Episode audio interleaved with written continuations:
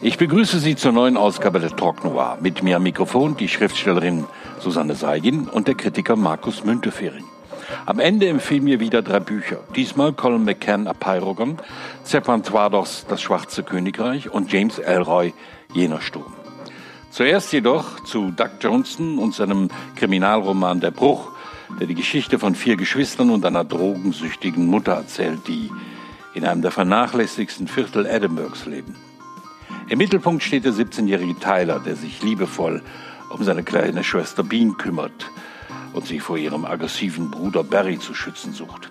Zusammen mit ihrer Schwester Kelly steigen Barry und Tyler regelmäßig in fremde Häuser ein. Als der Einbruch beim Bandenchef Decker Holt misslingt, Barry dessen Frau niedersticht und lebensgefährlich verletzt, befindet sich Tyler plötzlich in einer ausweglosen Situation. Was mich zu der Frage bringt, darf man seine Familie ans Messer liefern? Ich finde, dass selbst Schutz vor dem Schutz anderer geht und dass Notwehr eben auch nicht ausschließt, also eben nicht halt macht vor der eigenen Familienbande. Und genau damit haben wir es ja oder hat Tyler es ja zu tun. Also das ist ja im Sinne eigentlich keine Familie, mit der wir es hier zu tun haben, sondern es ist ein Rudel eigentlich bestenfalls und noch nicht mal das. Und Tyler hat ja schon sehr reduzierte Vorstellungen davon, wie eine Familie sein könnte, was sich dann zeigt, wenn er zum Beispiel bei den äh, Hunden, die seine kleine Schwester und er adoptiert haben, einfach nur sieht, dass es reicht eigentlich. Und das Drama ist, dass Tyler und Bean, seine kleine Schwester, noch nicht mal das haben. Drogenkranke Mutter und Halbgeschwister, die kriminell sind Familie ist schwierig und da muss man dann halt aber auch sehen, wo man die Grenze zieht, wie man sich Familie vorstellt und wo man sich Hilfe sucht. Und das wäre so ein Thema, was ich dann vielleicht nachher nochmal ansprechen wollte, aber ich werfe nur kurz ein, dass du ja damit den Verrat unterstützt, ne? der im Kriminalroman ja äußerst verpönt ist. Ähm, jein. Also das, das werden wir nachher noch sehen. Äh, der, die Frage ist, wo der Verrat beginnt. Also wo, wer verrät hier wen? Und da sollten wir, das ist, glaube ich, in dem Buch auch etwas komplizierter, aber in der Situation, in der sich Tyler befindet, wäre ganz klar meine Aussage, vielleicht noch nicht mal liefer ans Messer, sondern überleg dir, was Familie für dich bedeutet, wer ist Familie und wie positioniere ich mich dazu. Ich mache mal hier ganz stumpf und sage, ne, eigentlich sagt man ja, Blut ist dicker als Wasser. Sagt man ja auch, beim Geld hört auch die Familienliebe auf. Und hier geht es jetzt nicht direkt erstmal um Geld, aber äh, um, um eine Art zu leben und zu versuchen, aus einem wirklich, aus einer wirklich beschissenen Situation rauszukommen. Und ganz ehrlich, Barry ging mir von Anfang an so sehr auf den Keks, dass ich irgendwie dachte, Alter, werd endlich los. Ich meine, der ist ja wirklich ein, ein ganz, ganz fürchterlicher Kleinkrimineller. Der tut ja auch nicht zu irgendeiner Form von Familienzusammenhalt. Ganz im Gegenteil. Der Einzige, der sich kümmert, ist halt Tyler um Bean, seine kleine Schwester, um seine drogensüchtige Mutter, die ja mehr oder weniger dahin vegetiert. Und ich finde, und ich, genau, und ich wünschte mir die ganze Zeit, dass er da rauskommt aus diesem, diesem Dreck. Ja, das ja. ist eigentlich das, das Schöne, was Johnson schafft, ist, dass die Charaktere einem sehr schnell ans Herz wachsen. Genau. Und da fand ich aber auch, weil du Barry gerade erwähnt hast, Markus. Was ich da toll finde, ist an dem Text auch teilweise, wie er wirklich in ganz wenigen Zeilen einfach so Charaktere oder seine Protagonisten zeichnet. Und das finde ich ist ein ganz großer Vorteil bei Johnson, also wie schnell er in wirklich in ein paar Zeilen die Leute zeichnet. Und also wir haben hier 310 Seiten, auf denen ein griechisches Drama eigentlich aufgebaut wird. Also genau um die Frage Familie, Verrat, wo hört das auf, wo ist die Grenze irgendwie und was macht man, wenn man in einem Catch-22 gefangen ist wie Tyler, denn darum geht es ja eigentlich. Ich fände es auch interessant, dass irgendwann äh, gibt es so eine kleine, ich habe sie leider nicht vorliegen gerade, aber so eine kleine Paraphrase von, von Anna Kareninas, äh, also von Tolstoys äh, schönen Satz über alle Familien, äh, alle, alle glücklichen Familien sind gleich. Das paraphrasiert er irgendwie ganz schön, ja. der Johnston Der scheint ja auch ein ganz cleveres Kerlchen überhaupt zu sein. Denn ich finde jetzt an, an Johnson, ich habe ein bisschen, ich kannte den bislang noch gar nicht. Ich habe gesehen, es sind schon ein, zwei ältere Bücher von ihm mal auf Deutsch erschienen, dann aber auch nichts mehr. Aber er hat ja in Wahrheit auch schon zwölf Romane geschrieben. Er ist jetzt, glaube ich, 49, hat genau zwölf Kriminalromane geschrieben. Das finde ich eine erstaunliche Leistung für jemanden, der vorher auch noch so eine Art Raketenwissenschaftler war, tatsächlich. Moment, du bist jetzt Raketenwissenschaftler nicht wirklich vertrauenswürdig in intellektuellen Dingen sehen nee. oder als Geisteswissenschaftler? Ja. Doch, aber dass, dass, dass, er halt irgendwie diese erste Karriere hatte und dann beschlossen hat, Romane zu schreiben, ja. offensichtlich in einem Tempo auch raushaut, was total erstaunlich ist. Allein dieses Jahr sind zwei neue Romane von ihm erschienen. Davon, das sind, glaube ich, irgendwie so ein, ist der Auftakt zu so einer großen Familienepos, wohl über drei Frauen in drei Generationen. Und das finde ich erstaunlich. Zumal er ja dazu auch noch irgendwie der Mitgründer des schottischen, der schottischen Fußball-Writers-Nationalmannschaft ist und auch noch irgendwie mit Val McDermott und anderen ähm, die Band Fun Lovin' Crime Writers hat. Ja, ich war, ich war mal auf dem, auf dem Krimi-Festival in, in Schottland, der, auf dem Bloody Scotland. Äh, wie familiär und wie eng die Kontakte da unter den Autoren äh, sind, ist wirklich erstaunlich. Johnson stand ja auch mit dem Roman und mit dem, dem nächsten Dark Matter jeweils immer auf der Shortlist zum, zum schottischen Krimi-Preis. Und er ist in, in Schottland einer der anerkanntesten Krimi-Autoren überhaupt. Er hatte ja Anfang des Jahres sogar noch einen Schlaganfall ähm, und ist trotzdem, wenn man jetzt guckt, auch schon wieder total aktiv überall irgendwie gibt, macht so Zoom-Konferenzen und so weiter, Lesungen wahnsinniger Typ auf jeden Fall. Und ich bin total froh, den jetzt endlich entdeckt zu haben. Er, er, zeichnet ja, was, was Susanne gesagt hat mit der Figurenzeichnung, auch in die kleinen Nebenfiguren. Ähm, die sind ja interessant. Oder auch der Gegenentwurf, die, dass man die eine Familie sieht, die kaputt ist, und die andere Familie, die kaputt ist, aber wo doch ganz andere Reaktionen aus der Familie heraus entspringen. Da würde ich aber auch, also du meinst jetzt die Familie Holt, also ja. die ähm, und Wallace, da würde ich sagen, ist sehr interessant die Verbrecherfamilie, also die Holt. Da gibt es einen Vater, der da halt auch Ordnung schafft und gleichzeitig eben eine funktionierende Mutter. Also wenn man sich die Monika anguckt im ersten Auftreten, also bevor sie niedergestochen wird, ist sie ja das perfekte Gegenbeispiel eigentlich zu der Mutter von Tyler weil die ist sportlich, die kommt vom Sport zurück, die ist gewaschen, die hat also glänzendes Haar, ist jetzt auch nicht mehr jung, wahrscheinlich ungefähr, wahrscheinlich sogar älter als, als die Mutter von Tyler aber die ist fit und sie kommt nach Hause in ein Haus, wo alles in Ordnung ist, wo die Leute Geld haben, wo der Teenie so ein eigenes Zimmer hat. Und das ist, glaube ich, schon auch, also dieses, dass Tyler immer wieder zurückgeht und es auch, glaube ich, der Bruch bei ihm ja da ist, dass sein Bruder diese Frau niedersticht. Das ist schon was, das ist ein Sehnsuchtsbild. Danach sehnt sich dieser, dieser Tyler. Und es ist was ganz anderes als die eigene Mutter, die immer wieder ja beschrieben wird, ganz ähnlich wie also wie sie da in ihrem Eigen, die kotet sich ein, die lässt sich ein, genau wie die Welpen, die die großziehen. Also das ist so, ne, die ist eigentlich als Mutter ein Komplettausfall. Und auf der anderen Seite hat man diese Familie, wo dann halt auch, er stellt sich ja am Anfang, er weiß ja gar nicht, in, wo sie da reingetappt sind, in welche Familie. Er stellt sich ja vor, dass der Mann dieser gesunden, jetzt niedergestochenen Frau irgendwie abends aus dem Pub zurückkommt, wo er sich mit seinen Bürofreunden getroffen hat, obwohl er da gar nicht hin will. Und äh, also es ist so alles so eine heile Welt, die er da imaginiert und die er sich, also nach der er sich brennend sehnt eigentlich. Ne?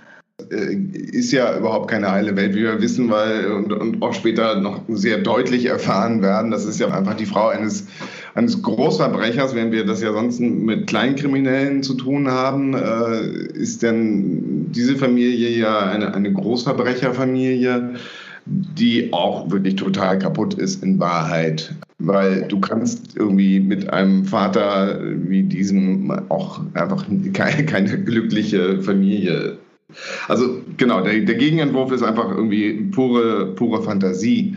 Was ich auch interessant finde, ist, dass es natürlich sehr wenig irgendwie Gegenentwürfe gibt. Ne? Ich meine, wir haben jetzt ihn, also wir haben einen Vater, der nicht existent ist, wir haben eine Mutter, die nicht wirklich existent ist und ich habe auch ein bisschen das Gefühl, dass das auch durchaus sehr exemplarisch ist für diese für, die, für dieses Stadtviertel, was ja quasi ein Slum ist in Wahrheit. Ne? Ja, es ist Niemandsland, es ist nicht mehr da. Also das ist ja das Faszinierende. Es ist ja noch nicht mal ein funktionierender Slum. Es sind ja nur noch zwei Hochhausblöcke und drumherum ist Brache und da soll Vorort entstehen. Und ich habe es mir auf Google Maps, also nee, auf Google Street View angeguckt, ja. weil ich die Beschreibung so faszinierend fand. Das ist für mich auch eine ganz große Qualität bei, bei dem Roman wie präzise die Beschreibungen der Gegenden, also einfach der, ja, die Atmo ist, die, die er aufzeigt. Und ich habe es mir angeguckt und tatsächlich, also man sieht Fotos, wo wirklich nur noch diese beiden Blocks existieren, wo eben Tyler und seine Familie leben. Und drumherum ist alles platt. Und jetzt die letzten Fotos auf Google Street View sind von August 2019 und Green Dykes, wo sie leben. Dieses ehemalige Slum- und Arbeiterviertel ist ein Vorort mit hübschen Häuschen. Die leben als letzte Relikte in Hochhausrelikten, die auch bald, also sie sind immer noch nicht gesprengt, aber die auch bald nicht mehr da sein werden. Und dann wird es überrannt vom neoliberalen neuen Schottland in diesem Fall. Ja, aber das Schöne ist auch, ähm, es gibt ja nicht nur diese beiden Familien, es gibt ja noch eine dritte Familie. Das ist die Familie von Flick. Die haben Geld. Und eigentlich ist das für mich der Sehnsuchtsort. Nicht unbedingt das kriminelle Großmilieu, sondern ähm, Geld an sich zu haben. Bloß diese Leute lassen ihre Tochter einfach alleine zurück, weil sie sich im Ausland befinden. Also haben wir auch selbst da ein, ein, ein kaputtes Familien. Man könnte sagen, also auch Geld allein reicht nicht, um eine Familie glücklich zu machen. Nö, das wohl nicht. Ja. Also, also das ist alles dysfunktional, womit wir es zu tun haben. Es gibt aber noch ein Angebot, das nicht familiär ist und das ist die Polizistin, die die reinkommt. Also die sagt so, hör mal, ich weiß, wo du herkommst, ich habe es genauso erlebt und ich bin da rausgekommen, aber diese Hand schlägt er ja weg. Also das sieht er ja nicht ganz einfach, weil sein Glaube zumindest ist, dass ihm da sowieso niemand helfen könnte. Und ich finde es eigentlich auch bei dieser, was du jetzt gesagt hast, ja, äh, die Familie von Flick ist ja genau das, wohin er sich sehnt, oder ja nicht die Familie von Flick, die gelernt er ja nicht kennen und die ist ja auch eine Katastrophe, aber das Haus. Und dieses Mädchen, das eigentlich Felicity, also Glückseligkeit heißt, aber abgekürzt Flick, was Film heißt, ähm, was eben auch irgendwie wieder darauf hindeutet, wie stark es imaginiert ist. Also auch das, wir erfahren ja eigentlich über dieses Mädchen, diese junge Frau, noch vergleichsweise wenig. Also sie hilft, aber wir wissen, und sie beschreibt so in kurz angerissenen Sätzen, wie es bei ihr zu Hause ist. Und ich glaube, sie ist es, nämlich Markus, die sagt, so alle Familien sind ja unglücklich, also irgendwie auch unglücklich. Also das spiegelt das so, aber letztendlich kann sie nur diesen Raum bieten, das Haus bieten, das ihr noch nicht mal gehört. Aber so. eine Familie kann sie nicht bieten, da ist nichts. Ja, ich finde es auch interessant, wie sie sich kennengelernt haben, nämlich Tyler ja äh, nicht nur mit seinem Bruder und seiner Schwester oder Halbbruder, Halbschwester in, abends in Häuser einsteigt, sondern auch tagsüber allein das tut und da sozusagen in diesen Häusern einfach für ein paar Stunden dann irgendwie durch diesen seltsamen Zufall dann irgendwie gestört wird von Flick und sie sich so kennenlernen und näher kommen. man steigt irgendwo ein und ist für ein paar Stunden einfach jemand anders, woanders, irgendwie vielleicht glücklich sogar. Ja, wobei ich glaube, was da wichtig ist, ich habe es jetzt blöderweise nicht als Zitat, aber er sagt ja auch, es geht auch um Platz haben, um Raum haben. Also am Anfang lebt ja diese Familie, also Tylers Familie, die leben ja dann zu fünft auf kleinstem Raum. Und das wird erst aufgespalten, weil die Geschwister dann irgendwie Halbgeschwister sich eine eigene Wohnung in diesem Hochhausblock erobern. Und er möchte einfach nur mal Platz haben und Stille haben um sich herum. Und außen herum um dieses Haus wird dieser Platz geschaffen, aber sie bleiben zurück in diesem eingepferchten, in diesen Blocks und der einzige Platz, wo er zu Hause praktisch mal rauskommt, ist das Dach des Hochhauses, von dem er einen Blick auf die Brache hat und auf die ganze Stadt. Mhm. Und auch das Krankenhaus irgendwie. Ja. dem sich ja sehr viel in diesem Roman auch abspielt. Also da landen ja einige in diesem Krankenhaus. Es ist natürlich auch eine Geschichte, sagen wir mal, über Sehnsucht und über Vertrauen, was sie ja, also Tyler zumindest immer nur aus sich selbst herausschöpfen schöpfen kann. Die Liebe erfährt er zwar über seine kleine Schwester, aber dass er da noch jemand vertrauen kann, deswegen auch die, dass du die Polizistin angesprochen hast, ist, ist vollkommen richtig. Wie soll er die, der Polizistin vertrauen, wo sie äh, Polizei immer, er sein ganzes Leben hand, immer auf der anderen Seite stand? Die einzige Person, der er vertraut in dieser Geschichte, ist Flick. Die ruft er an, wenn er, wenn, wenn er wirklich in Not ist, wenn er Hilfe braucht. Da bringt er auch seine Familie unter. Und er traut den staatlichen Institutionen nicht. Ähm, da habe ich mich so ein bisschen schwer getan. Es wird ja immer wieder erzählt, also so, dass er sehr früh schon und eigentlich als kleines Kind schon, als Zehnjähriger, für ihn vollkommen klar ist, er muss von den Institutionen die Familie fernhalten, weil sonst das bisschen, was er an Familie hat, auch noch kaputt gemacht wird. Also weil dann er und seine kleine Schwester der Mutter weggenommen werden und dann das vielleicht für sie besser wäre, also für die Kinder besser wäre, aber die Mutter dann äh, sterben würde. Davon ist er überzeugt. Und er bewegt sich in so einem Vakuum, wo alle Leute nur auf ihn gucken und ihn mitleidig angucken und denken, wie toll er das macht, aber keiner wirklich hilft. Und auch das würde ich aber sagen, ja, da ist es so auf der Grenze, das lässt sich für mich schwer einschätzen. Also es wird ja auch irgendwann gesagt, so in dieser Schule sind ungefähr 50 Prozent mehr, vielleicht sogar noch der Kinder sind at risk. Also da ist auch die Kapazität der, der staatlichen Institutionen gar nicht mehr da, um das abzufangen, was da los ist. Aber er gibt sich ja wirklich jede Mühe, unter dem Radar zu bleiben. Und da ist für mich dann wirklich die Frage, ob der Weg, den er da wählt, nämlich ganz alleine das alles zu stemmen, tatsächlich der einzig mögliche zumindest wäre. Und ich rede jetzt nicht von Moral, sondern einfach nur so, welche Optionen hätte es, hätte es geben können. So. Ich kann es völlig nachvollziehen. Einfach aus dem Grund, die Sorge um seine kleine Schwester, dass die getrennt werden, ist so groß, dass er alles dafür tut, dass sie nicht getrennt werden. Und da würde ich genauso handeln wie er. Also jetzt nicht unbedingt in Häuser einbrechen, aber ne? da, da, da gibt es gar nichts. Also sie, wer sich auf staatliche Institutionen verlässt, ist meistens verraten.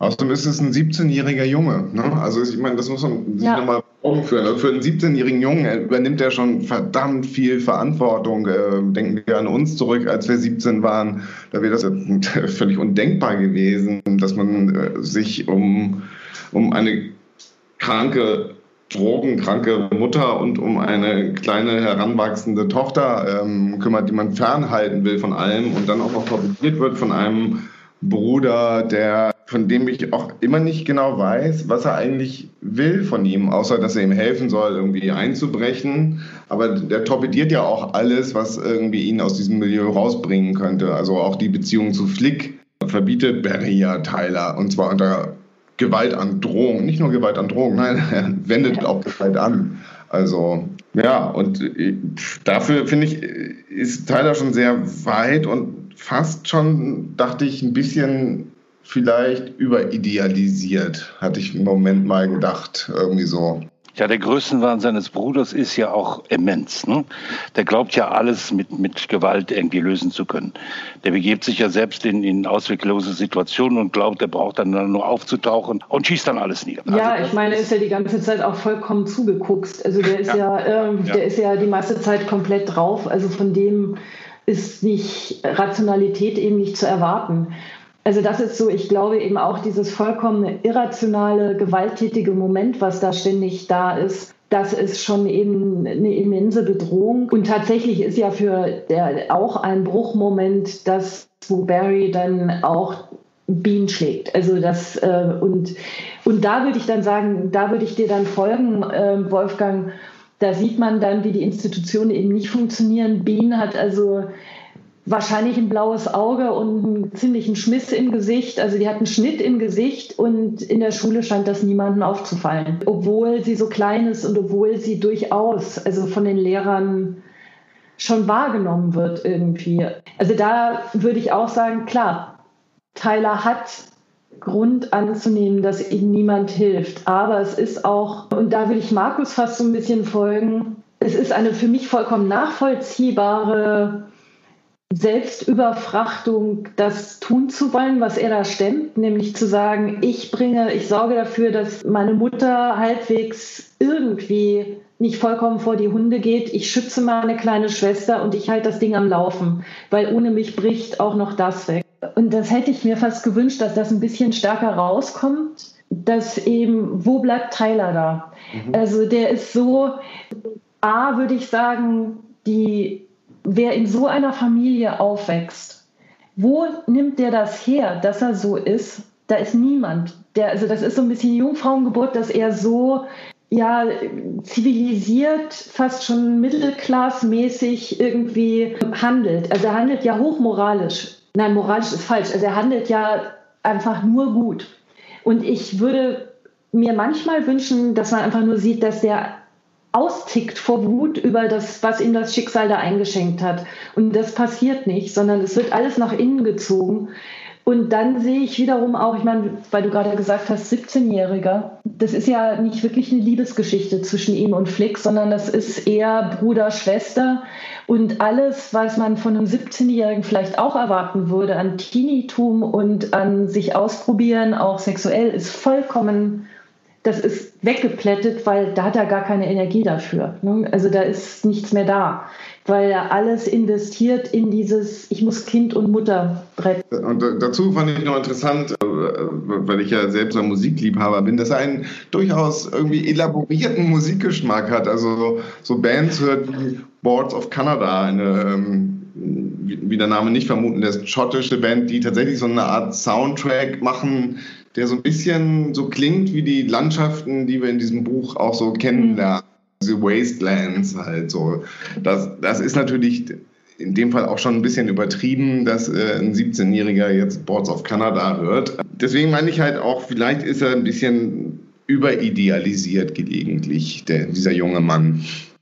Es ist oft so, dass wenn in einer Familie es einen, ein, ein solches Führungstier gibt, dass jüngere Geschwister anders werden. Weil sie entweder, äh, es gibt die, die, die Variation, dass sie versuchen, dem großen Bruder nachzueifern, aber es gibt auch oft die, die Situation, dass, dass sie sehr skeptisch oder völlig anders werden als der große Bruder. Das ist also jetzt nichts, was ins Freie hinein geboren wurde, dieser Tyler, sondern der kommt natürlich aus dieser Familie heraus. Er kommt auch mit einer großen Liebe, trotz dieser zerstörten Mutter und äh, ist groß geworden eigentlich mit einer inneren Leere, weil er das nie bekommen hat, was, er, was ihm eigentlich als Kind hätte zustehen müssen. Da kann natürlich eine Über die daraus herauswachsen. Das ist überhaupt keine Frage. Aber es muss auch irgendwie Raum dafür da sein, dass, dass man dann sich selbst gar nicht mehr so sehr sieht, sondern dass man immer nur die Probleme anderer Leute, also jetzt der Familie, versucht zu lösen. Mhm dem, dass man versucht, die Mutter irgendwie beieinander. Wo bleibt dann noch die Zeit für sich selbst? Also ich finde, Johnson hat da einen so komplexen Roman geschrieben, der uns natürlich mit ein oder andere, der anderen Lücke zurücklässt. Aber ich glaube, das ist gewollt. Das glaube ich auch. Ich meine, gut, ich meine, das ist ja auch einer der größten Zauderer seit Hamlet, äh, der, der gute Taylor irgendwie so. Ähm, und das äh, ergibt ja auch ein bisschen die Spannung des Romans. Also wann kommt er endlich aus dem Quark irgendwie, ne? Also und, und macht und unternimmt wirklich das, was, was ihm aus dieser Situation, die er ja oft einfach nur annimmt irgendwie und damit umgeht, anstatt sie zu gestalten irgendwie. Wann kommt er da raus? Und das finde ich auch interessant, weil das, darüber haben wir noch gar nicht gesprochen. Das klingt jetzt alles so ein bisschen wie so, ein, wie so eine Milieustudie oder ein Sozialdrama, was es in gewisser Weise auch ist, aber es ist ja auch ein Kriminalroman mit Action. Also es gibt ja wirklich ja. Action in diesem Buch. Gerade gegen Ende schon wird es ja ordentlich blutig. Das ist dann ja so eine, so eine große Katharsis dann auch. Ne? Also, und äh, das fand ich auch dringend nötig dann. Also ähm, das musste sich auch irgendwie extrem ja. qualitativ auflösen, anders ging es gar nicht. Man muss auch ja. nicht mal sagen, es musste explodieren, aber es musste irgendwie in eine große Lösung hinein, die wir natürlich jetzt nicht verraten. Ich höre dich, Wolfgang.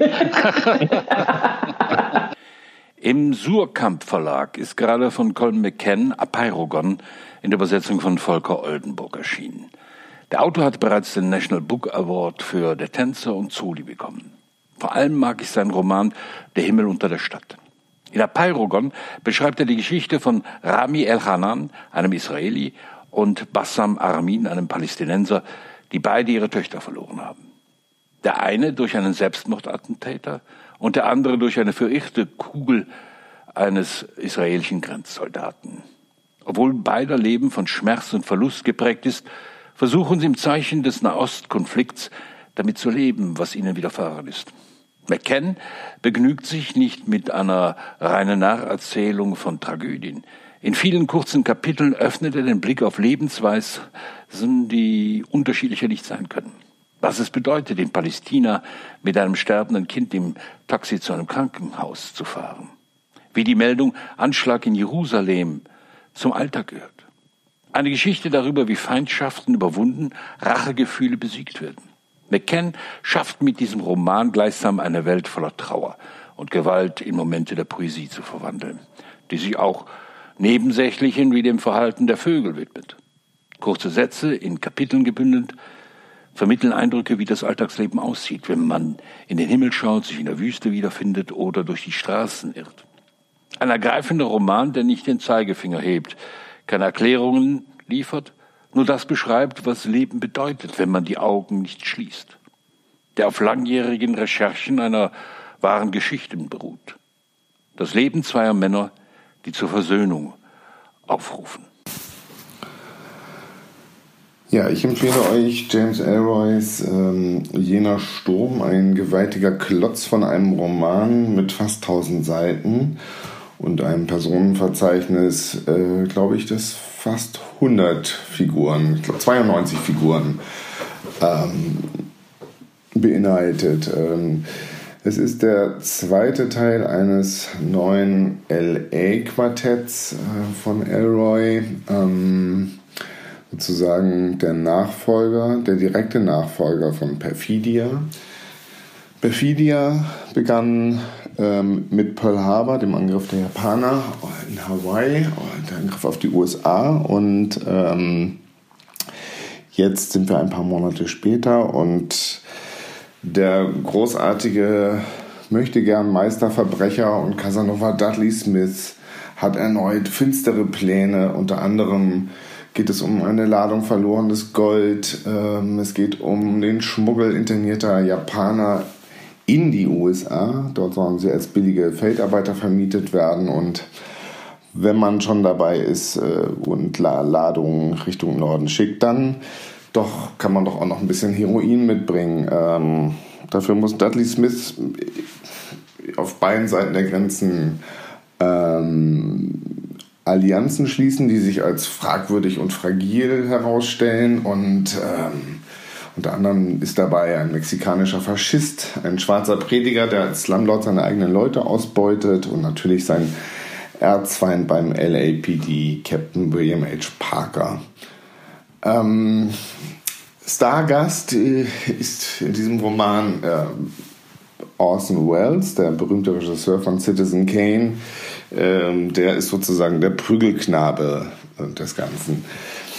Das Ganze ist wieder zeigt wieder eine Welt äh, der, der, der, Brutalität, eine Welt von Rassismus, Homophobie, von, von ständiger Gier nach mehr. Ähm, und das macht dieses Buch äh, manchmal unerträglich, aber eben auch wahnsinnig brillant, in welcher Form er sozusagen Elroy die, nieder, die niedersten Instinkte der Menschen ähm, zu einer konsistenten Geschichte zusammenfügt. Ähm, beeindruckend, erschreckend und großartig.